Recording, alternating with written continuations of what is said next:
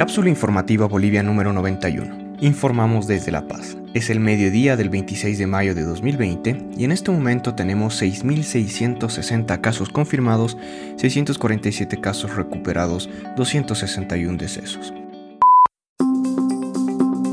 Estas son las noticias verificadas más importantes de la jornada. 1. El exministro de Salud Marcelo Navajas fue sacado de la cárcel de San Pedro en la madrugada de este martes e internado de emergencia en una clínica ante problemas cardíacos, de acuerdo con información de su abogada Rosario Canedo.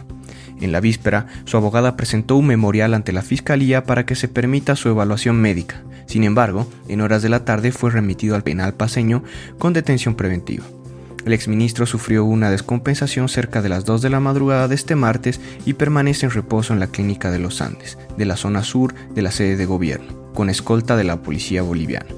Canedo advirtió ayer que el cuadro clínico de Navajas es delicado, debido a que es una persona que no debe estresarse por los dos ataques cardíacos que ya sufrió en 2010. Instó a que se evite un desenlace fatal con el proceso que le sigue. 2. Óscar Urenda, secretario de Salud de la Gobernación cruceña, acudió ayer para apoyar a Beni en la elaboración de una estrategia contra el COVID-19.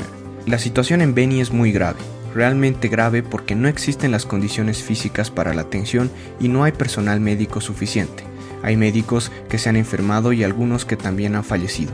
Faltan recursos humanos, los enfermeros se están multiplicando y los médicos están haciendo un gran esfuerzo por atender, pero estamos aquí para ayudar y salvar vidas, refirió Urenda. Por su parte, el ministro de Defensa Fernando López observó la falta de cumplimiento de medidas de bioseguridad en la capital veniana. Aseguró que no pondrá en riesgo la salud de los militares. No podemos pasar de hacer una contención de primera línea a niñeros y niñeras de cada uno de los pobladores del Beni en Bolivia. Eso tiene su límite. No podemos poner en riesgo la vida de la tropa, afirmó López. Anunció el encapsulamiento de esta ciudad desde la próxima semana y la habilitación de un hospital de emergencia. Beni es el segundo departamento con más casos de COVID-19 y con recursos inexistentes para hacer frente a la pandemia. 3. El director general de la Organización Mundial de Salud, Tedros Adhanom Ghebreyesus, anunció ayer que el organismo detendrá totalmente los ensayos clínicos con hidroxicloroquina en pacientes de COVID-19. La pasada semana, la revista médica The Lancet publicó una investigación en la que se cuestiona la eficacia y se alerta de efectos contraproducentes de este medicamento creado inicialmente para la malaria y popularizado por el presidente de Estados Unidos. El estudio recoge 96.000 casos en 671 hospitales del mundo en los que se usó cloroquina y su derivado, la hidroxicloroquina. Esta medida de precaución podrá afectar a países como Brasil, que la semana pasada había aprobado el uso generalizado de hidroxicloroquina en pacientes de COVID-19. Muchas gracias por escuchar.